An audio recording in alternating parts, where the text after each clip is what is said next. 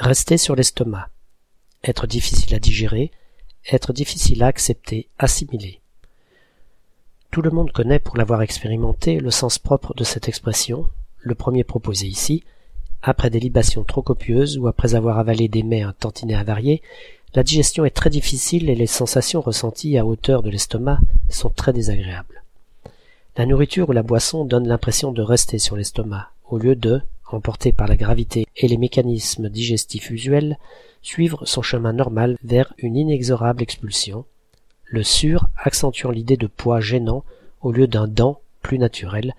D'ailleurs, il existe aussi la version pesée sur l'estomac. C'est depuis le début du XIXe siècle qu'on trouve cette expression dans son sens premier, la forme avec pesé devenue un peu plus rare, datant elle du milieu du siècle précédent.